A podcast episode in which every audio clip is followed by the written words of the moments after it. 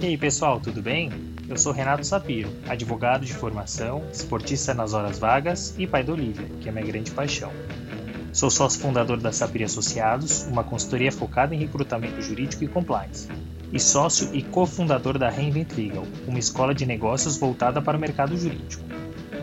Este é o Retalks, um raio-x do mercado jurídico. Sejam muito bem-vindos. Este é um podcast leve e informal, onde falaremos com os principais personagens desse meio sobre carreira, tendências e curiosidades. E este é um podcast quinzenal, então já sabe, temos encontro marcado segunda sim, segunda não.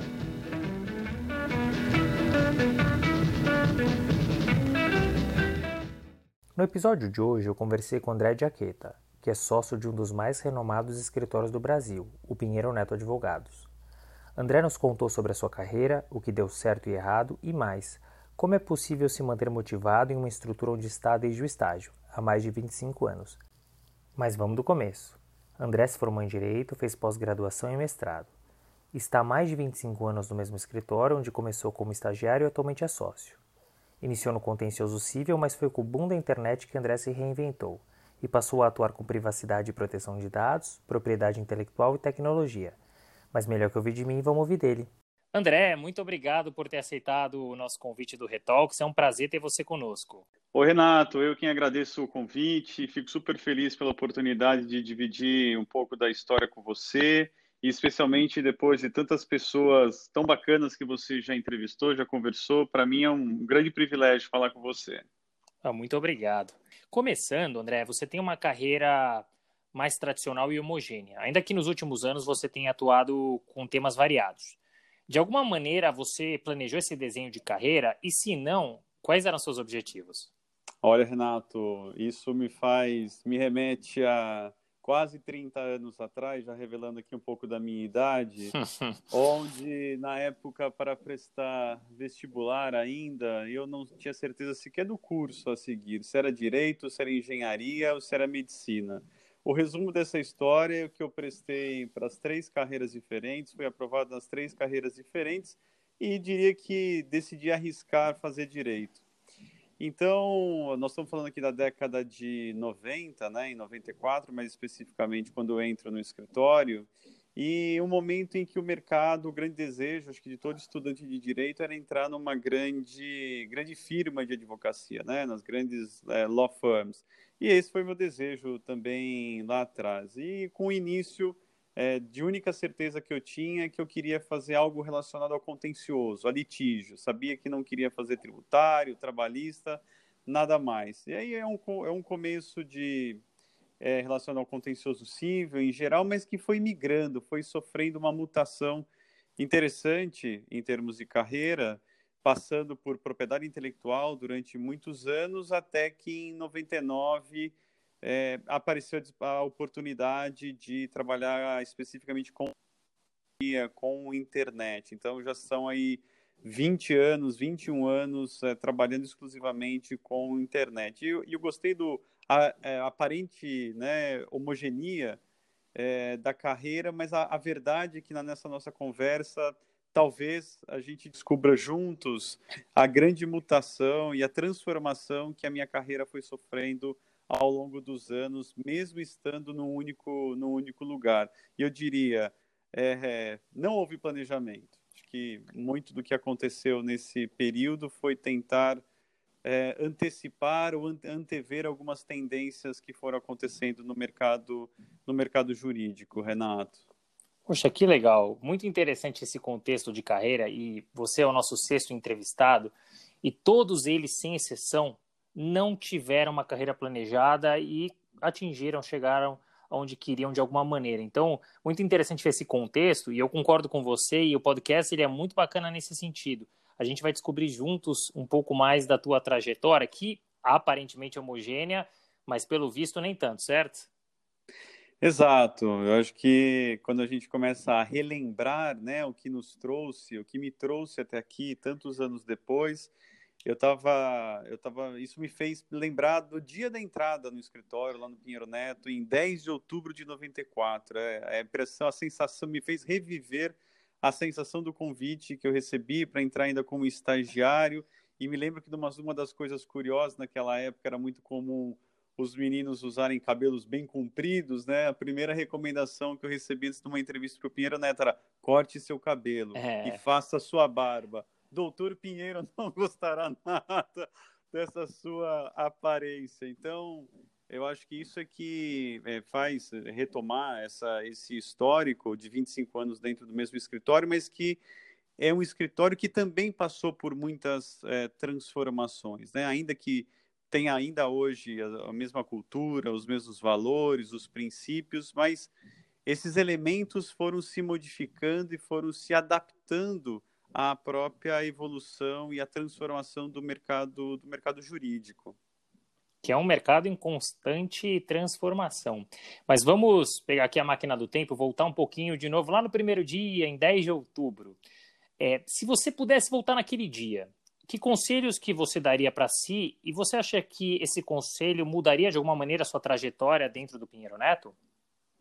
Olha, Renato, é interessante voltar e se eu pudesse dar um conselho há tanto tempo atrás, eu diria que é, aproveite as oportunidades, né? Na, em retrospectiva é mais fácil a gente falar, mas hoje, passado todos esses anos, eu vejo que o Pinheiro Neto, assim como outros lugares, é, é um lugar de oportunidades, né? Oportunidades que nós podemos criar e oportunidades que é, a instituição nos oferece. Então, um único conselho é mantenha seus olhos abertos para identificar oportunidades e para criar as suas próprias oportunidades dentro é, de grandes instituições.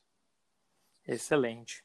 E você comentou até sobre as mudanças naturais do mercado e do escritório. Né? E até como referência no mercado, no escritório, certamente nesses 25 anos, alguns convites eh, foram feitos a você até para mudar de estrutura.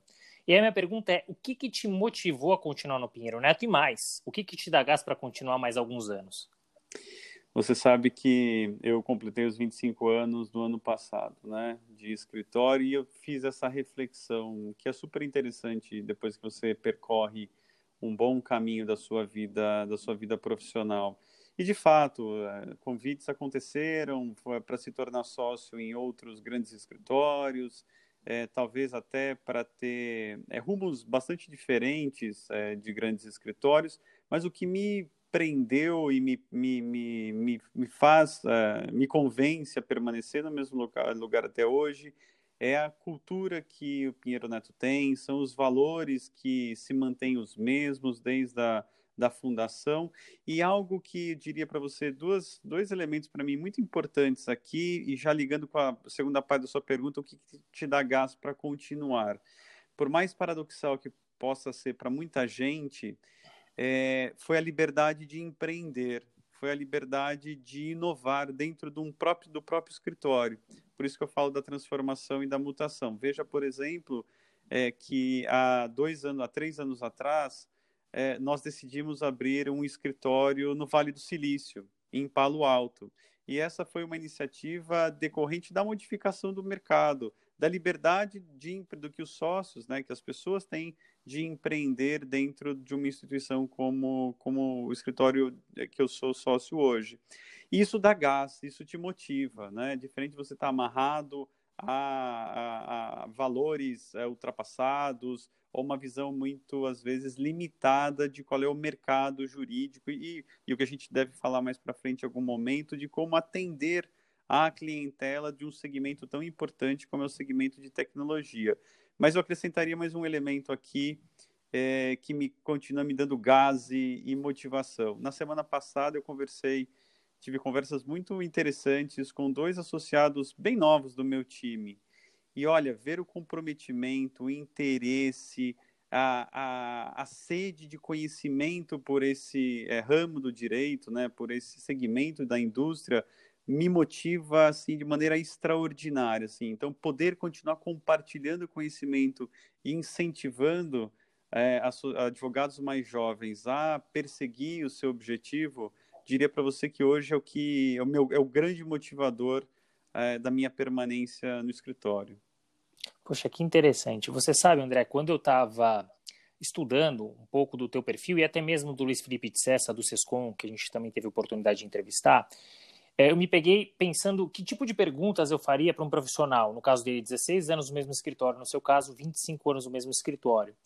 E é incrível como vocês trouxeram, você está trazendo agora, os vários desafios, as mutações, as transformações e essa vontade de continuar e criar novas oportunidades dentro de uma mesma estrutura. Pois é, eu acho que esse é, é um desafio, e tem que ser um desafio permanente, Renato, porque também você se acomodar, então você, se você ao longo da carreira, você, se o seu ápice, né, se o seu maior objetivo fosse só se, fosse se tornar sócio, lógico que para quando você é um advogado jovem, é, se tornar sócio é um grande, uma grande meta, uma grande realização. Mas a partir do momento que você se torna sócio, eu me tornei sócio no escritório com 35 anos, você pensa, e o que vem depois? Né? A partir dos 35, até quantos anos eh, você quer permanecer? Quais são o que vai te motivar depois de ter se tornado sócio é, de um grande escritório é, como, como o Pinheiro Neto? E acho que é isso que é, tem que manter a chama acesa dentro de cada um de nós, dos mais, especialmente dos mais jovens, mas entender o que é que vem, qual é o passo seguinte? Você quer atingir um posto de uma posição de liderança? Uma posição de gestão de, propriamente dita dentro do escritório, você quer dirigir um grande escritório. Então, acho que pa, passa, é, a reflexão passa por o que vem depois de se tornar sócio. Se tornar sócio num grande escritório não é o fim da linha, é o início de uma nova jornada absolutamente distinta daquela jornada que você percorreu, no meu caso, 13 anos, até se tornar sócio. Então, acho que é, é, a motivação vem por você enxergar e, e estabelecer para você mesmo é, desafios de maneira constante. Acho muito legal essa sua colocação, porque a gente tem também uma turma muito nova que acaba ouvindo esse podcast e a ideia é trazer um norte de carreira para eles. Então, é para eles entenderem que uh, não adianta colocar como objetivo a sociedade de um escritório independentemente do porte. Tem o pós-sociedade, né? E talvez aí esteja a grande beleza da nossa carreira. Mas, André, é, você uh, comentou que em 1999 acabou migrando de área, né? Uh, eu queria entender como é que foi essa mudança, como é que ela se deu uh, e o que, que acabou mudando na tua rotina. Olha, 1999 é marcante, Renato, porque é um período no Brasil que a internet comercial tinha acabado de chegar aqui no Brasil era a internet de escada ainda, hein? É, exatamente. Tu, tu, tu, tu, tu, tu, tu, tu, E aí ainda você é. esperava algum tempo, né? Quase lembrando da nossa época, do, mais novos não vão lembrar, da telefonista ainda. Mas, em 99, a internet de escada chega ao Brasil e começam a aparecer as primeiras questões. E como eu trabalhava com propriedade intelectual, começa, começava a aparecer as primeiras questões relacionadas à internet, que era, por exemplo, é, um delegado de polícia querendo saber quem era a pessoa por trás é, daquele, daquele e-mail. E é a partir daí que a primeira pessoa, a primeira especialidade relativamente é, próxima de tecnologia era a propriedade intelectual. E aí eu me lembro de, em 1999, ter que ir até uma delegacia de polícia e dizer para o delegado que eu precisava de uma tal de URL, porque sem a tal da URL a gente, a empresa não conseguiria identificar e dizer quem era aquela pessoa por trás é, de um determinado conteúdo.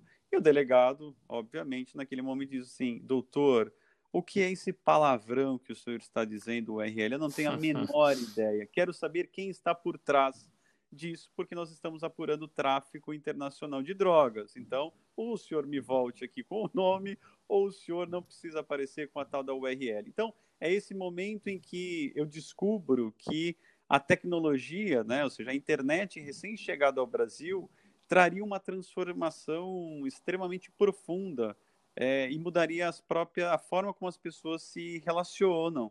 Né? Então é nesse momento que a internet aparece. E a partir daí, é, e, numa relação muito interessante e que eu aprendi demais com é, Yahoo, é, que foram aparecendo as outras relações com as grandes empresas de tecnologia à medida que elas ou chegavam no Brasil ou tinham interesse em abrir as suas operações aqui no Brasil, e isso foi trazendo uma transformação dentro da minha carreira. E acho que algo que é interessante, Renato, é especialmente para os mais novos, é, é como a multidisciplinariedade na formação ela é, ela é importante. Né? Então, eu contei da meu início no contencioso, nos litígios, e o que é, trouxe um diferencial bastante interessante foi esse conhecimento tanto de litígios como do direito material, que viria a se tornar, né, denominar como direito digital é, futuramente, mas entender como poderia dar atenção e atender a essas novas demandas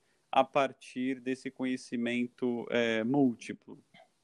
Excelente colocação, porque quando a gente pensa em escritório de advocacia, ou pelo menos é um pensamento antigo, André, as pessoas pensam num especialista e numa empresa pensam em um generalista.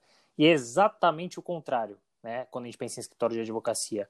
Para você atender bem um cliente, me corrija se eu estiver errado, mas para você atender bem um cliente, você realmente precisa é, atuar de forma ampla, ter uma visão ampla do direito.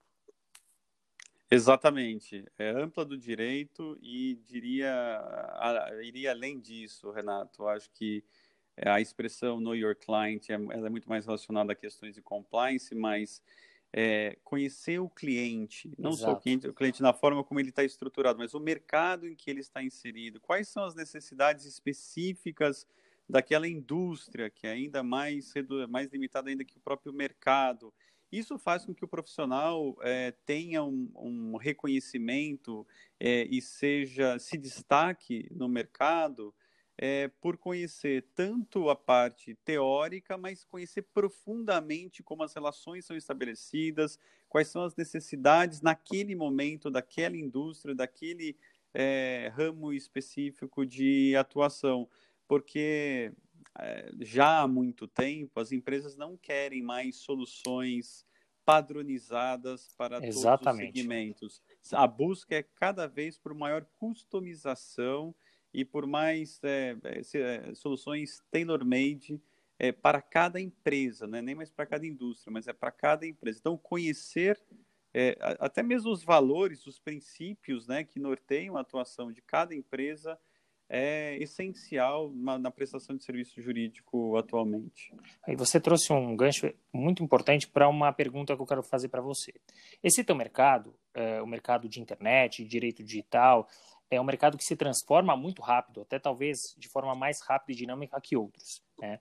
É, dito isso, você tem percebido uh, uma necessidade específica dos clientes em relação ao formato de trabalho, em relação à demanda? Se sim, quais? Sem dúvida. É, acredito que nesses anos, uh, um dos maiores desafios é você pensar e olhar como se você estivesse nos sapatos do próprio cliente, das próprias, da própria, das empresas de tecnologia, né? Acho que algo que me trouxe uma, uma transformação muito grande na forma é, avaliação de risco, por exemplo, né? Muito comum dizer, olha, 50%, 60%, quem sabe, talvez, depende. É, isso não existe já há algum tempo, especialmente nas empresas de tecnologia onde, exatamente por, por atuarem no segmento de inovação, de criatividade, o que se deve buscar, e, eles querem encontrar como parceiros, é, do ponto de vista jurídico, parceiros que estejam, que sejam efetivamente é, co-gestores ou co-partícipes dessas, das decisões relacionadas a novos produtos, a, a novos serviços. Então, a busca dessas empresas no segmento específico de tecnologia é por advogados, por profissionais que não só entendam a necessidade, mas que consigam fazer, por exemplo, avaliação de risco num formato que seja compreensível para as próprias empresas. Exemplo. Não adianta você dizer hoje que existe um risco de uma aplicação de multa de 50%. Existem outras perguntas, né? Assim, a matriz de risco é muito diferente hoje em dia. Então, é, é qual é a chance desse risco se concretizar? Se ele for concretizado, qual a chance efetiva e concreta da aplicação da penalidade? Se ela for aplicada efetivamente, qual é a chance de reversão? Então, é a mentalidade do próprio advogado trabalhando no segmento tecnologia, ela teve que se modificar profundamente. Um outro exemplo que é clássico e todo mundo diz, né? É as apresentações no formato Amazon, que tem que ter é, pouquíssimos nem se fala mais em slides hoje, né, com legal design. Mas é mais uma forma de apresentação que você tem quatro minutos, você tem que dizer o começo, o meio e o fim e atrair a atenção daquela, daquela audiência.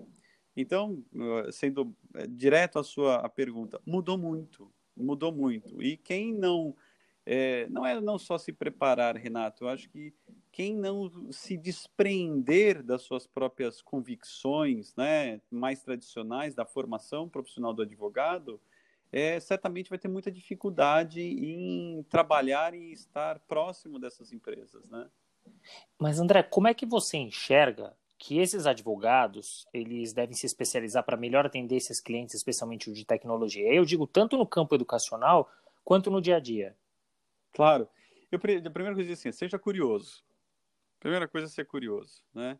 Mas acho que tem uma a formação hoje, ela é muito a oferta de, de, de, complementação, de formação do ponto de vista educacional e tanto profissional, ela é muito mais farta do que já foi antigamente. Então, por exemplo, eu mesmo tenho é, tenho é, feito o meu, meu mestrado, pós-graduação, cursos é, no exterior relacionados à tecnologia.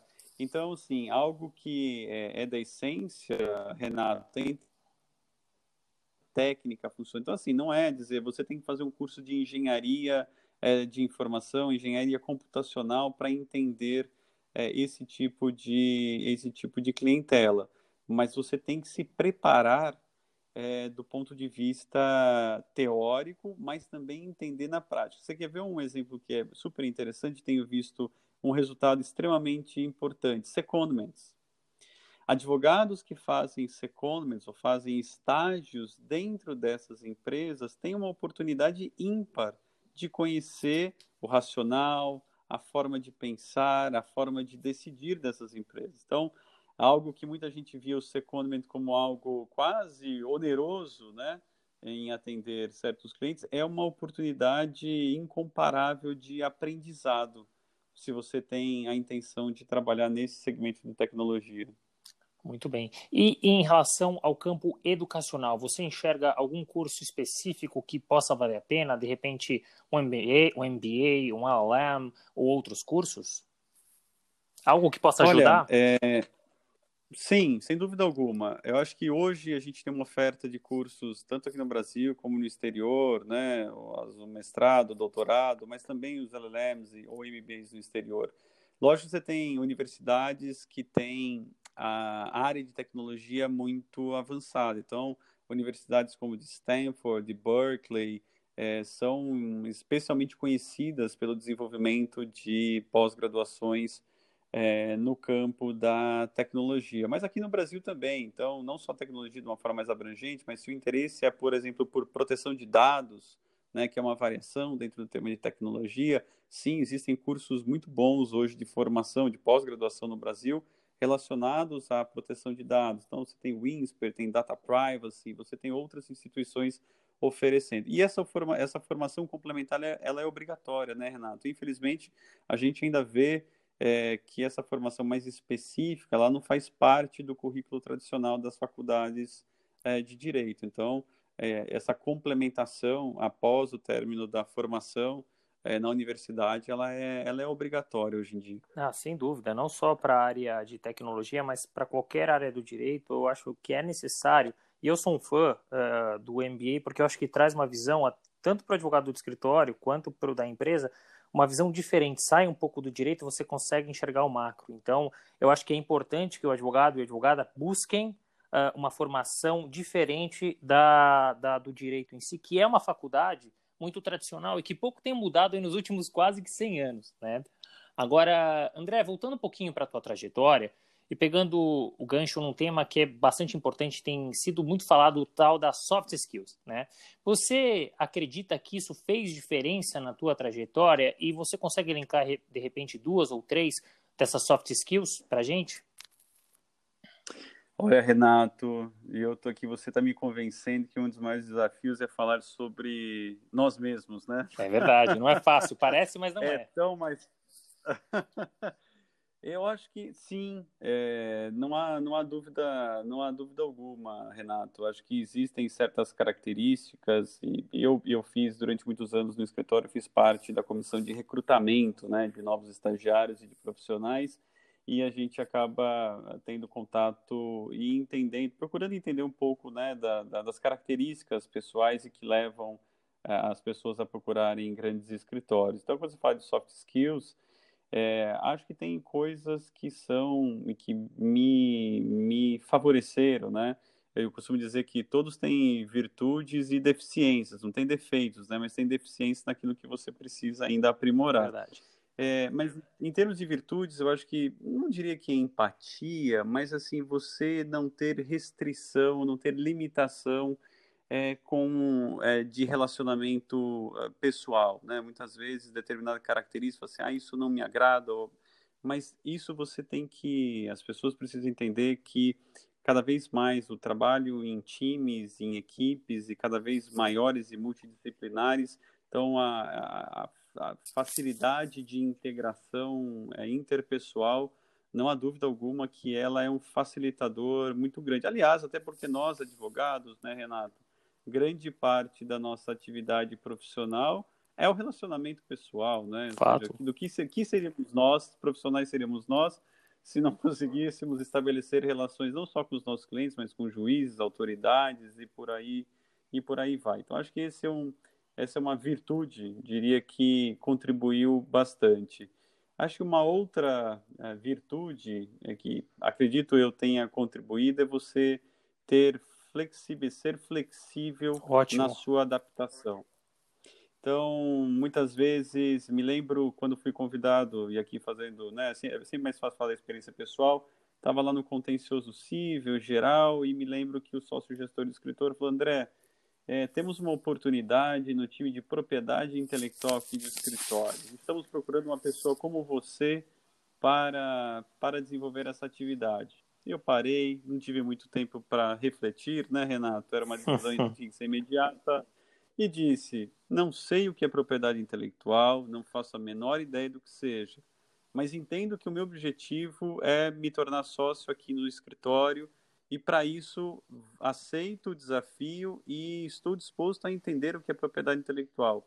Então, acho que a flexibilidade de adaptação, e esse é só um, um pequeno exemplo, mas a facilidade de adaptação a essa, a essa transformação, as mutações que vão acontecendo ao longo da carreira, elas geram um potencial de, é, de você ser bem sucedido muito maior quando você, se você for avesso, né? se você for é, você limitar a sua própria transformação pessoal e profissional.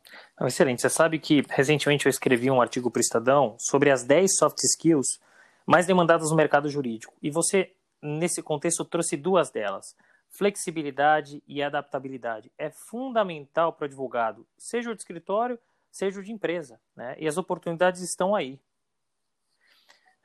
Exato, não tem, não tenha dúvida, Renato. Flexibilidade e adaptabilidade, eu diria para você hoje que é, são, são é, características, são soft skills que todo profissional deve ter, como você falou é, é, difícil você imaginar que quando o próprio mercado jurídico está em plena transformação, como você pode pensar em ser bem sucedido e alcançar as suas metas e objetivos se você não se amoldar, Exatamente. Né, não se adaptar à, à medida em que a própria sociedade vai, vai evoluindo, né, Renato? Não é só o mercado, mas a própria sociedade evolui. Então, essa essa possibilidade, sabe, esse poder de adaptação e ser flexível, sem dúvida alguma, eu colocaria ali no meu top 3. Muito bem, muito bem. de soft skills. André, eu estou curioso, eu queria muito que você contasse um pouquinho ali da história, agora voltar um pouquinho, alguns anos atrás, não tantos anos atrás. Quero saber como é que foi o ah. convite para você se tornar sócio do Pinheiro Neto.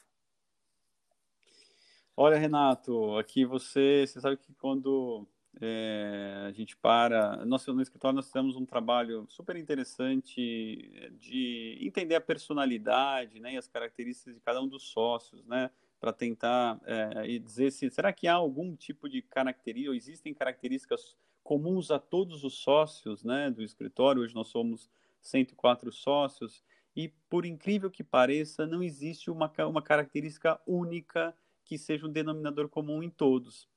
E isso é interessante, quando você me pergunta de, de, de quando eu me tornei, fui, me, me, fui convidado a me tornar sócio do escritório, é aquele momento que eu diria que é quase como o casamento, né? Para aqueles que ainda, para os que acreditam no casamento, é que você, você planeja, você é, estrutura. Quando chega o momento, chega aquele dia, você fala, mas será que chegou mesmo? É agora? E isso me remete ao dia, né? É, 13 de, dia 8 de maio de 2007. Você é bom de datas, hein? É, são momentos marcantes. É verdade. Né? 8 de maio de 2007, me lembro que é, e, a, e, a, tradição do escritório é essa, os sócios aguardam, né, estão no auditório do escritório, chamam os novos é, é, ingressantes na sociedade, e, e, o que marca, e o que me marcou é que a primeira, a primeira manifestação que eu vi dos sócios que estavam nos recebendo, na sociedade, não foi nenhuma palavra que foi dita, eram todos os sócios de pé aplaudindo a nossa chegada. Olha que legal é um, é um momento tão marcante e que é curioso como na história do escritório, ainda hoje, 95% dos sócios é, foram estagiários, não existe aquilo que, assim, olha, é um rosto novo que está entrando para a sociedade. A gente já conhece os próprios sócios, né, mesmo sendo associados, a gente já conhece as pessoas e relacionamento pessoal já há tantos anos que é como se você estivesse recebendo um abraço da, da, da, da, da família, te recebendo de fato. E é a concretização de um sonho, né, Renato? Você se tornar sócio é a concretização de um grande sonho. Mas, como eu disse, é um sonho que no dia seguinte tem uma realidade bastante bastante diferente para ser para ser enfrentada. Mas é um momento mágico, um momento realmente mágico de realização de um plano estruturado de muitos anos. Né? E, e, André, falando do dia seguinte, né, é, o que, que muda é, em relação ao associado e ao sócio? Que tipo de nova preocupação você passa a ter é, e onde você busca conhecimento para esse novo dia a dia? Olha, é, eu digo, costumo dizer que no escritório a gente, a gente acaba amadurecendo muito cedo, né? Pelo, pelo nível de é, delegação, de responsabilidade que a gente recebe desde muito, muito novos no escritório. Então, isso faz com que o seu o amadurecimento profissional e pessoal também, ele acaba acabe sendo muito rápido. Então, a gente vai aprendendo, e uma das características que a gente busca né, nos novos sócios é gestão de pessoas. Mas a mudança, acho que mais uh, significativa, Renato, é que você passa a ter, por exemplo, no meu caso, quando eu me tornei sócio, no dia seguinte eu já tinha 23 pessoas num time sob a minha responsabilidade. Uau. Então é aquele dia que você acorda, fala, pois é, eu tenho 23 pessoas que no limite dependem das minhas decisões para serem bem-sucedidas, para cuidarem das suas casas, das suas famílias. É, então, o maior desafio, e, digo isso até hoje, é você buscar uh, a gestão, gestão, de, a gestão adequada das pessoas que compõem o seu time, que estão ali do seu lado. E acho que tem um, um segundo desafio que é igualmente importante, que é o da gestão de clientes, né? Então, você passa, a sua preocupação já não é mais exclusivamente da gestão do caso, mas ela é muito mais ampla, né? Gestão da expectativa do cliente, do que, que ele quer, qual é o objetivo dentro dali da, da expectativa dele. E tem, uma, e tem um terceiro que é interessante, que é como você se comportar dentro da sociedade. Então, quando você se torna sócio, é, você não recebe um manual de instruções da vida, como, como é ser sócio de Pinheiro Neto de ou em qualquer, acredito que em qualquer outra é, instituição não tem um manual. Então, aonde buscar o conhecimento e a informação para isso? Acho que existem pelo menos duas grandes fontes. E eu diria que a primeira delas é buscar, e foi o que eu fiz, é buscar o apoio na experiência de outros sócios dentro do próprio escritório, né? Ou seja, você conhecer melhor como que as relações dentro da sociedade se estabelecem, você entender como que determinado cliente já é atendido, a relação que às vezes é de muitas décadas com o próprio escritório e na gestão de pessoas. Mas existe uma outra grande fonte que é a educacional. Ou seja, então, por exemplo, hoje no escritório, é, todo só, todo, todo aquele que se torna só escritório, ele é, faz é, um curso de gestão é, de administração de escritórios é, na Harvard Business School. Então, ou seja, essa fonte de formação ela é extremamente importante, porque também de nada adianta você ter todo o conhecimento empírico, né, Sim. aquele pragmático, e faltar um embasamento é, é, científico que possa complementar a experiência do dia a dia. Então, na minha, no meu caso, eu, eu usufruí das duas das duas grandes fontes aqui de orientação para essa transformação é, que é se tornar sócio. Muito bem, ótimas dicas, conselhos e, enfim, bom saber como é se tornar sócio de uma grande banca e quais são suas responsabilidades. Mas para fechar a tua carreira, eu queria que você contasse uma situação que deu errado e como é que você agiu ou corrigiu a situação. Olha, Renato, eu acho super interessante a pergunta, porque muitas vezes as pessoas olham, vê profissionais bem-sucedidos, profissionais que estão em destaque, e as pessoas imaginam que a vida sempre foi muito tranquila, né? E que situações adversas nunca, nunca aconteceram.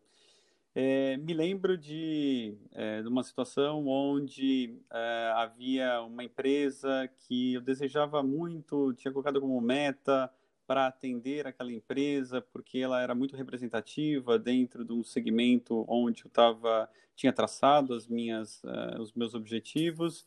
E é, houve algumas reuniões de apresentação e a coisa estava indo, é, indo muito bem. E aí, em determinado momento, uh, essa empresa, que era, vamos dizer assim, estava sendo é, cortejada, falou: Você trabalha para a empresa tal? Eu falei: Trabalho. Mas por que você não contou isso, nos contou isso antes? Fala, não vi como isso sendo qualquer limitador da atuação do escritório, da nossa. Você fala, então, infelizmente, essa empresa é a nossa hoje se tornou a nossa maior concorrente e nós temos uma política de não aceitar que um mesmo escritório trabalhe para nós e para uma outra empresa é, concorrente. E aí o que deu errado, né, Renato? Talvez minha tarefa de casa ela não foi tão bem feita como ela deveria ter sido feita, a ponto de identificar quem eram potenciais concorrentes dessa empresa que eu desejava tanto atender. A reação, lógico que foi de frustração e a tentativa de correção, é, Renato, digo tentativa, a tentativa foi de, de correção foi contar, me valer da própria história do escritório, é, onde lá há muitas décadas atrás o escritório foi quem trouxe a GM, né, General Motors, para o Brasil. E a partir da General Motors, outras empresas foram, outras montadoras foram vindo para o Brasil e naturalmente tinha o interesse que o escritório passasse a atendê-las também. E aí o, o, Pinheiro, né, o doutor Pinheiro, é, quando confrontado com isso, ele disse: Olha, eu na verdade vejo uma vantagem competitiva a todos vocês.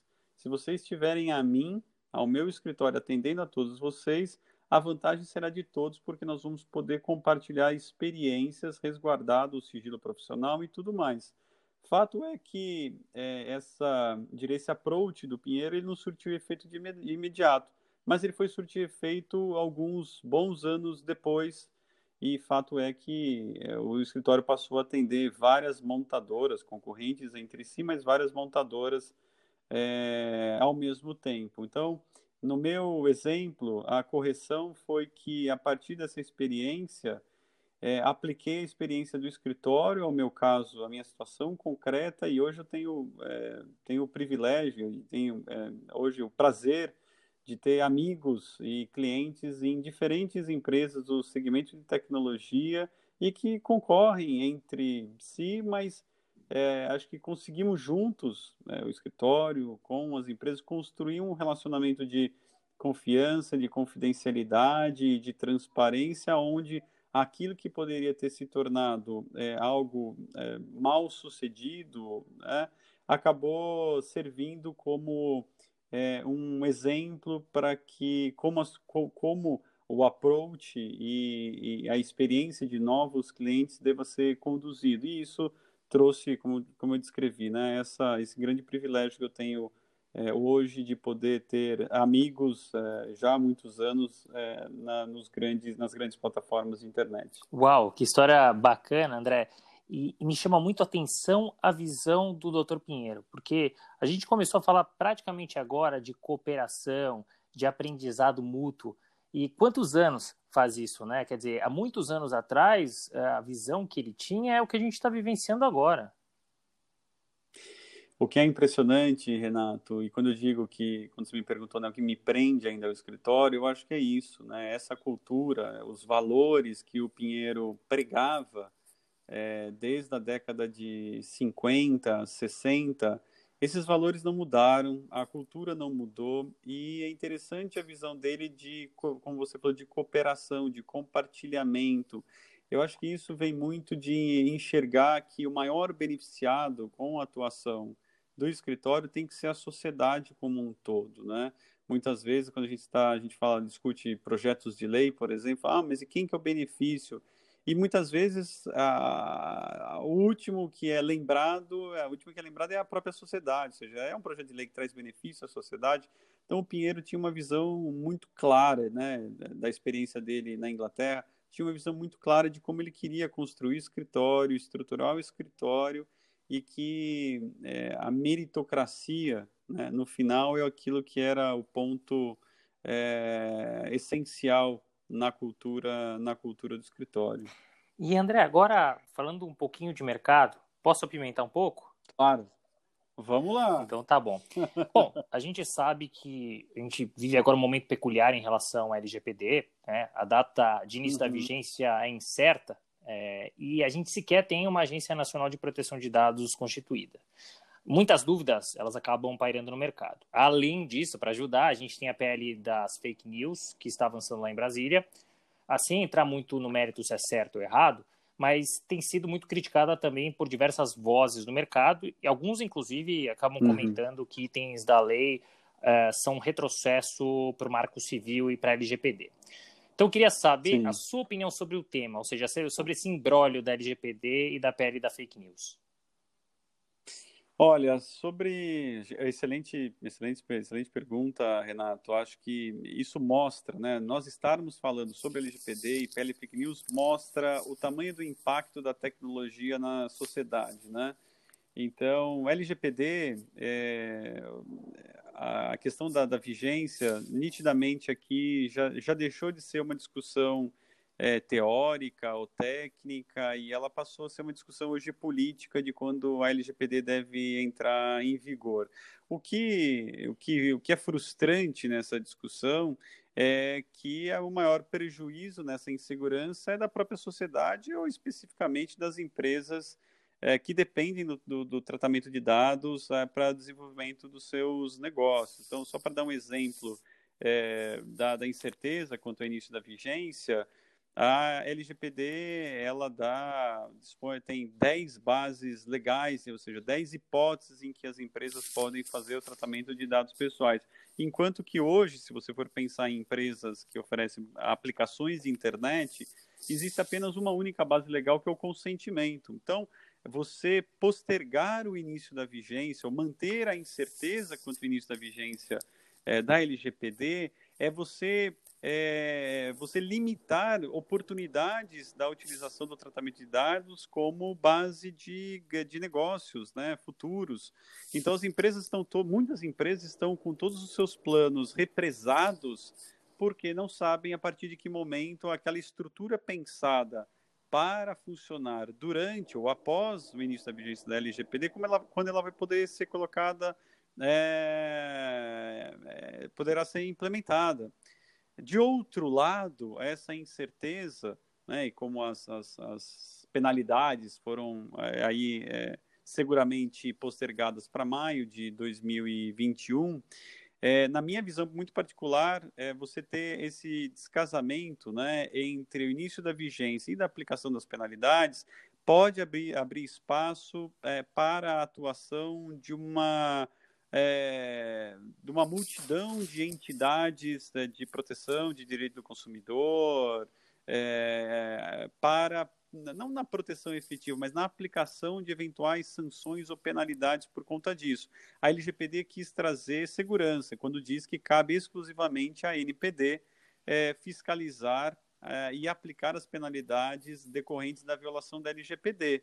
Agora, se nós tivermos é, esse descasamento e continuarmos a ter esse descasamento, o que nós teremos é um cenário onde É, a incerteza quanto é, à entrada em vigor efetiva da LGPD e, e, e, e as, as, penalidades sendo previstas somente para maio de 2021 vai criar um cenário em que você terá entidades de proteção e defesa do consumidor e mesmo titulares é, de dados pessoais é, buscando pela sua proteção e a, a, aplicação de outras penalidades que não aquelas previstas na LGPD. Então, você, a LGPD teve o cuidado de dizer que cabe exclusivamente à NPD é, fiscalizar e aplicar as sanções depois de processo administrativo, e aí aquelas sanções previstas na lei.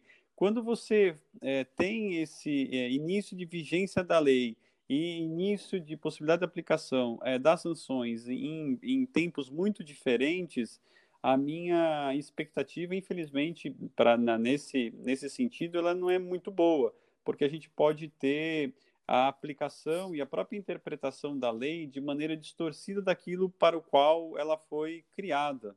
Então, é, sobre essa incerteza, Renato, acho que é, não há dúvida que ela deve ser é, extirpada. Agora, o que pode ser muito curioso, e aí explicar isso é, para, para não brasileiros é como que eu posso ter uma situação na qual, né, ao término da, da, da, medida, da medida provisória, né, que postergou o início da vigência, se ela for confirmada, é, ok, nós teremos o início de vigência da LGPD só em maio de 2021. Mas imagine você que, por qualquer razão, ou ela não, ela não seja aprovada, né, ela seja rejeitada, é, é, no final de agosto, quando a LGPD, então, é, nós vamos dizer, olha, a LGPD já entrou em vigor dia 26 de agosto, mas nós estamos votando isso no dia 30 de agosto. Então, assim, acho que do ponto de vista de negócio, a incerteza ela tem que ser extirpada. Mas é, eu ainda acreditaria que é, a melhor solução seria o início da vigência de maneira concomitante com a aplicação é, das penalidades, ainda que isso possa trazer aí um certo, um certo atraso na implementação dessas novas estruturas de tratamento de dados. Não é o desejável, mas me parece que evitaria um, um, cenário de incerteza quanto à própria aplicação das penalidades e quais penalidades poderiam ser aplicáveis as empresas. Sobre o PL de fake news, essa é uma discussão que está acontecendo é, em todo o mundo, nos Estados Unidos, na Europa.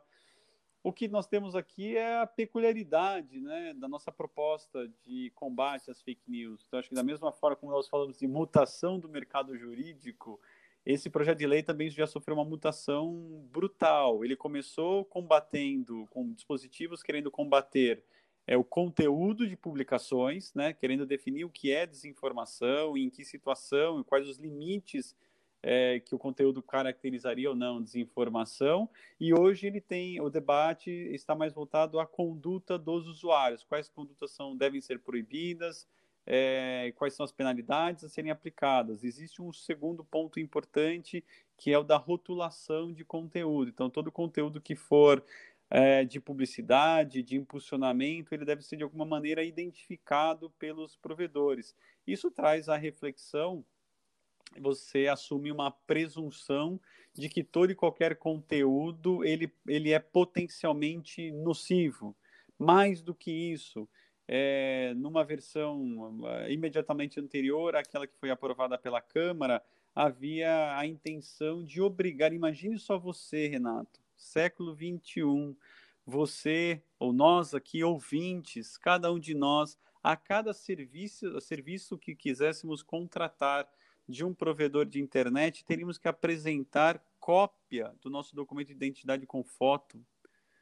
Uh, além de ser anacrônico, isso é totalmente contrário ao princípio da coleta, da minimização de coleta de dados pessoais é, pela LGPD. Então, você vê que um existe... contrassenso. Exatamente. E eu diria mais, existe uma, é, é, é, uma ausência de coordenação entre iniciativas como a LGPD de um lado, o Marco Civil e o próprio combate à, à desinformação. Acho que um último ponto que vejo que é importante em relação a, a esse projeto de lei de fake news é, existe em debate é, no Supremo Tribunal Federal a discussão sobre a constitucionalidade do artigo 19 do Marco Civil, que é aquele artigo que diz que os provedores só podem ser responsabilizados pelo conteúdo dos seus usuários se, havendo ordem judicial, não removerem o conteúdo é, entendido como ilícito. E nesse debate sobre fake news, o que se quer é que é, as plataformas possam ser responsabilizadas é, pela moderação de conteúdo, algo que o Marco Civil é, já, já havia endereçado de alguma maneira. Então, até aqui, antecipando alguma coisa é, de tendências ou de, de trending topics aqui é, para a tecnologia, moderação de conteúdo é algo que nós vamos ver é, diariamente é, nessas discussões relacionadas tanto à LGPD quanto ao projeto de lei de fake news também. Agora falando sobre Pinheiro Neto, as pessoas têm muita, curios... muita curiosidade em relação à estrutura, né? um dos escritórios mais renomados do Brasil. Uh, dito isso, André, queria entender que tipo de perfil de profissional você e o escritório buscam. E aí eu estou falando tanto do aspecto comportamental, quanto técnico, experiência, formação, enfim.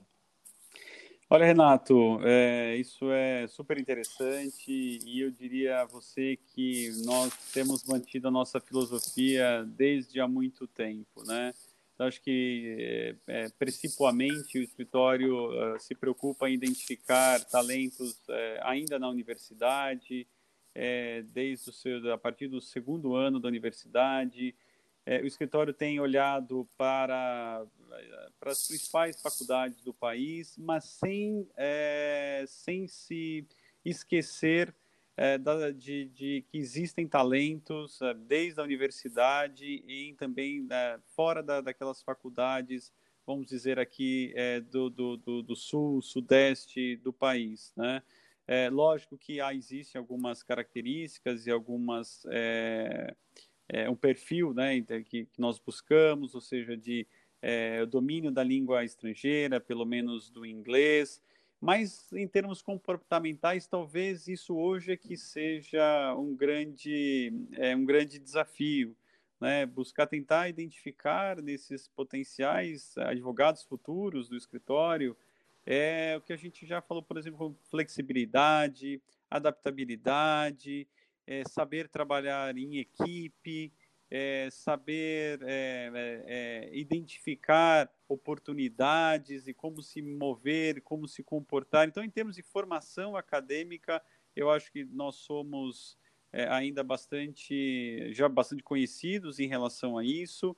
Experiência, nós não buscamos estudantes que já têm experiência. Eu brinco que aqui a comparação é com o primeiro emprego, né? Então, o programa Primeiro Emprego, onde você já trabalhou antes?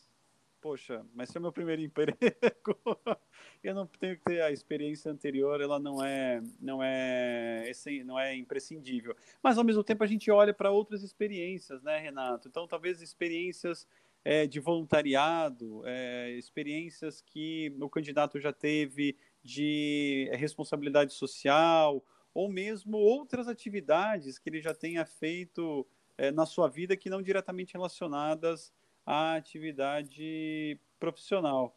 Então, acho que de uma maneira, de uma maneira geral é isso.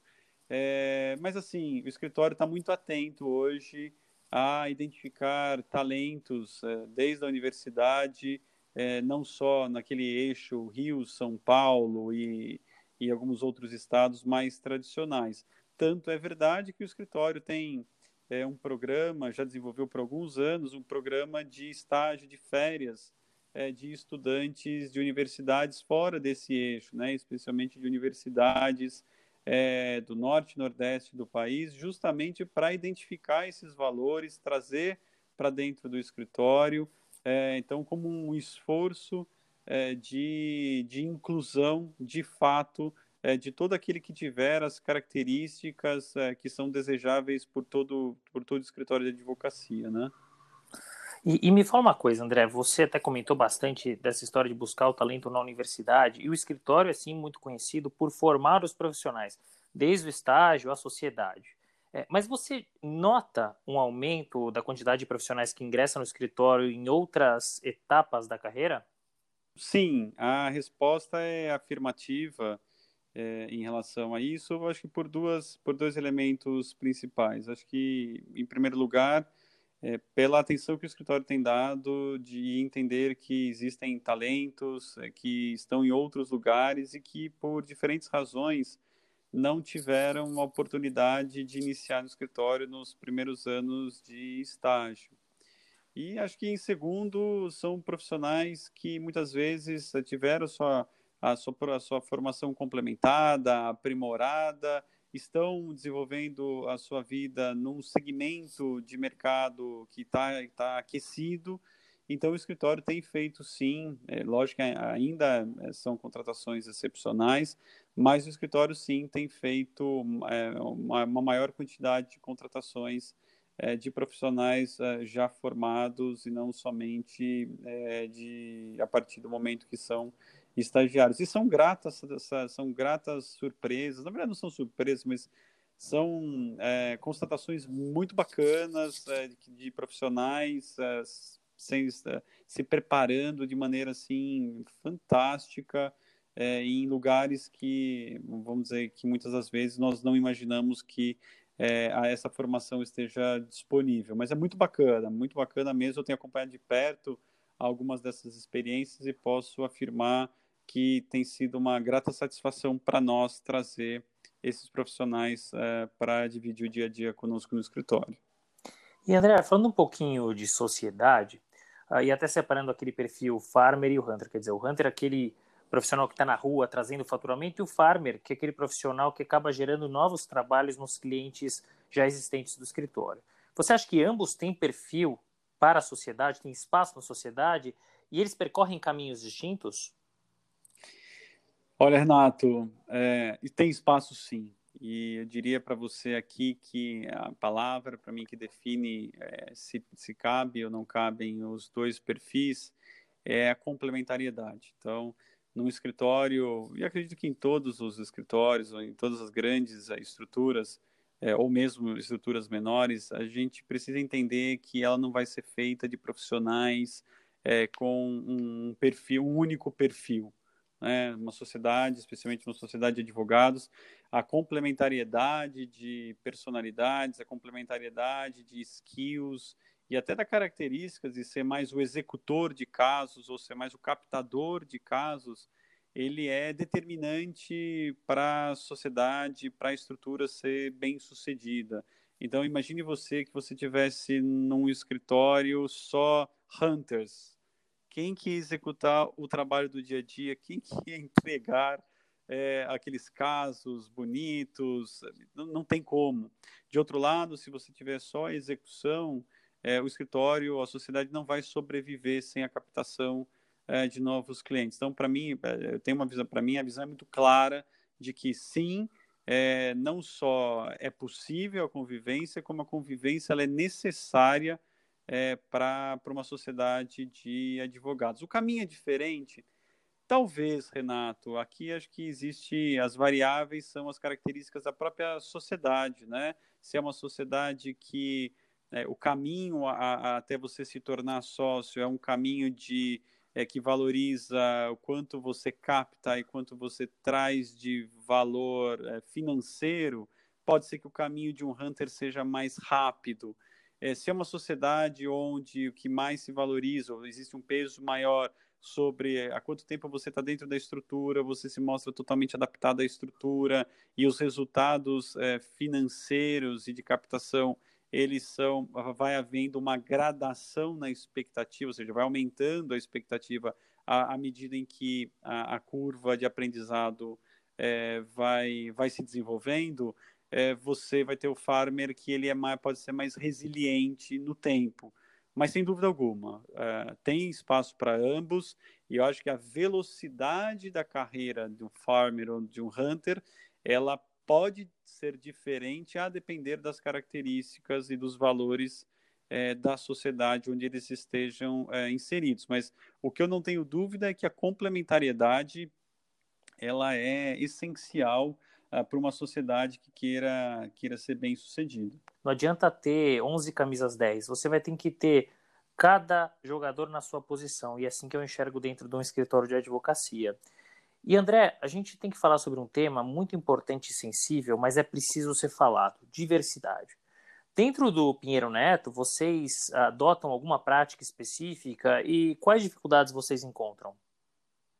Olha, Renato, esse é um tema que a gente tem tratado com muito carinho já há bastante tempo dentro do escritório, com iniciativas é, que talvez quando elas, elas, elas é, começaram já há tanto tempo atrás, nós não nos der, sequer nos dessemos conta que elas é, teriam um impacto, poderiam ser vistas sob a perspectiva de diversidade, né?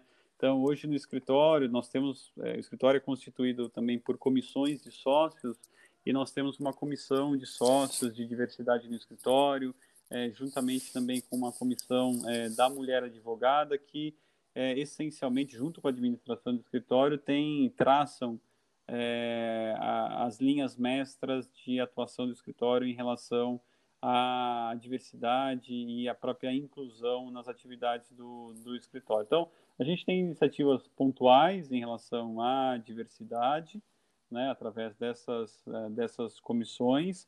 É, uma que eu disse para você é, for, for, são esses estágios de férias, né, trazer a experiência é, para pessoas de diferentes, é, às vezes, é, é, é, classes e, e, locais do, do país que, que é tão grande, há uma preocupação efetiva de identificar né, questões de gênero, questões é, raciais. O escritório tem se envolvido em iniciativas que do, do CESA, da OAB e mesmo de atividades entre escritórios. De desafios, eu acredito, Renato, é, que hoje existam mais desafios do que soluções a serem oferecidas no tema de diversidade, né? Ah, você, a gente olha as próprias empresas de tecnologia, quando você conversa com elas, mesmo nos Estados Unidos, é, os desafios que eles têm lá em, por exemplo, empresas de tecnologia na área de engenharia, aumentar o percentual de participação de mulheres na área de engenharia, às vezes a meta é aumentar 2 ou 3% num horizonte, às vezes, de 3 ou 4 anos.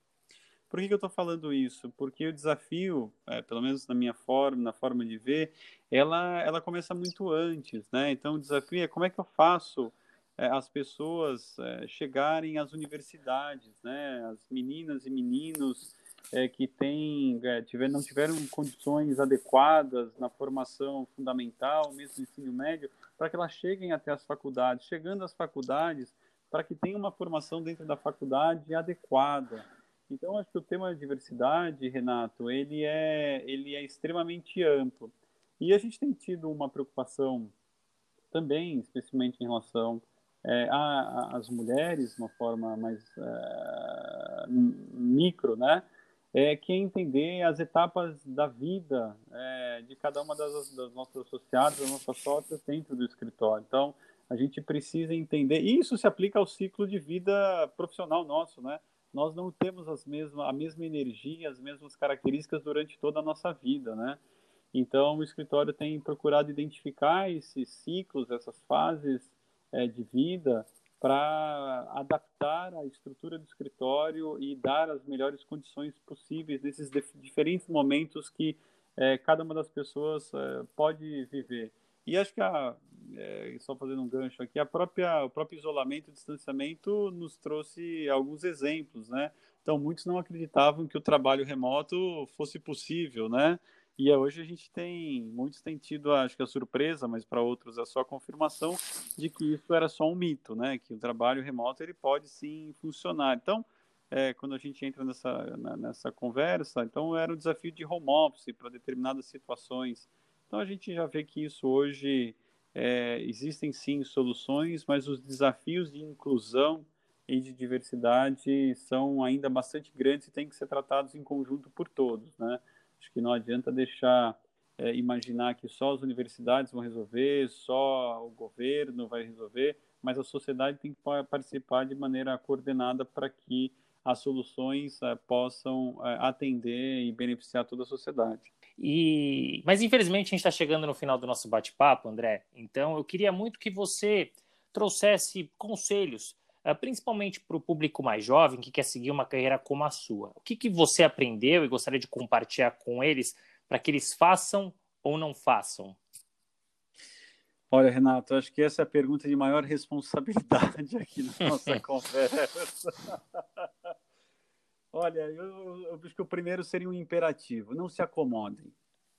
Não se acomodem. Acho que existe, é natural que nos nossos primeiros anos, eu, eu, eu, eu dei o meu relato de quem prestou engenharia, engenharia, medicina, direito, e acabou eh, iniciando o curso de direito muito mais é, como quase uma curiosidade, mas é, olhando nesse, todos esses anos, é, a, o imperativo é não se não se acomodem, descubram que, o que querem e se comprometam com o que vocês decidirem, porque é, vocês têm que demonstrar que estão comprometidos com aquele propósito que vocês mesmos traçaram. E se esses propósitos estão dentro de uma estrutura, façam com que as pessoas com quem vocês se relacionam, as pessoas que sejam o chefe, hierarquicamente a quem vocês se subordinem ou trabalhem em parceria, em como pares, mostrem que existe esse comprometimento, que vocês, como, como se diz, né, coloquialmente, vocês estão fechados é, com o propósito que vocês é, se determinaram. E diria mais uma coisa, é, os desafios são aquilo que nos move, nos move adiante. É, então, procurem traçar é, não só não, não estarem acomodados, mas tracem desafios. E o desafio não é aquele desafio só para o dia seguinte. Quando você completar o desafio do dia seguinte, fala, qual é o próximo desafio? Mas acho que a palavra, eu pelo menos tenho, isso tem me orientado, é, é comprometimento, propósito e objetivo. Acho que esses são três, uh, três é, parâmetros que eu tenho utilizado e diria muito para quem está começando agora. É, estejam disponíveis. Acho que essa é uma característica muito bacana e que é determinante, especialmente quando a gente está no, no começo da nossa, da nossa vida profissional. Sem desafio, não tem inovação, é, não tem desenvolvimento, nem pessoal, nem profissional. Eu acho que você colocou pontos muito importantes e eu espero que os nossos ouvintes possam aproveitar o seu conselho. Né? Para fechar nosso bate-papo, vamos falar um pouquinho de futuro. Como é que você se enxerga daqui a alguns anos e onde você quer chegar? Olha, eu achei que aquela era a pergunta mais importante, sem dúvida que era. Estou achando que essa aqui é a mais difícil de todas. Mas eu prometo que é a última. Olha, Renato, é eu tenho muito, tenho muita convicção hoje que onde eu quero chegar, eu quero poder chegar daqui a alguns anos, quando a gente estiver fazendo um revival aqui dos, dos seus podcasts daqui a algum tempo. É, gostaria de falar assim, ainda sou sócio de, da área da prática de tecnologia do escritório, e o que eu mais gostaria e me ver daqui a alguns anos é que eu pudesse, que eu possa ainda ter e as pessoas possam ver naquilo que eu posso oferecer ainda valor na, na minha opinião, na minha visão e que tudo que eu vivi e tiver vivido em todos esses anos possa servir de exemplo para os meus pares, para os mais jovens. Acho que esse é um desejo que tendo alcançado objetivos grandes já eh, na minha vida profissional. Eu gostaria muito, e eu tenho, e tenho alguém em quem eu me espelho ainda hoje, que é, para isso, que hoje ele tem, é, tem os seus 75, 76 anos de idade, mas quando a coisa aperta, como se diz, é nessa pessoa que eu busco uma opinião, busco uma sugestão, uma orientação é, até hoje. Então, assim, como eu me enxergo no futuro, ainda sendo sócio da prática de tecnologia, contribuindo para uma sociedade harmônica entre direito, tecnologia e, como eu te disse, que as minhas palavras é, nesse futuro ainda, seja, ainda sejam vistas como, como palavras de valor, de incentivo e de que sejam palavras que possam contribuir é, para a sociedade, Renato. Esse é o meu desejo e como eu tento me enxergar daqui a alguns anos. Que assim seja e eu desejo que você atinja esse objetivo e tenho certeza que atingirá. Queria agradecer você, André. Foi um bate-papo muito agradável, com muita informação. Tenho certeza que vai ajudar muito dos nossos ouvintes. Uh, e mais uma vez, muito obrigado pelo teu tempo. Foi um enorme prazer receber você aqui. Renato, mais uma vez sou eu quem tenho a agradecer pela conversa, que foi extremamente agradável, de fato, pela oportunidade de, de contar a você e compartilhar com os nossos com os ouvintes aqui essa a experiência e que as lições sirvam de inspiração e sirvam de alerta também, né? Mas assim, é um prazer muito grande. Acho que parte do como eu me enxergo no futuro já estou realizando hoje em poder compartilhar tudo isso com você e com quem está nos ouvirá em breve. De papo. Se você gostou, recomenda para seus amigos. Se não, fala comigo que eu quero te ouvir. Até a próxima.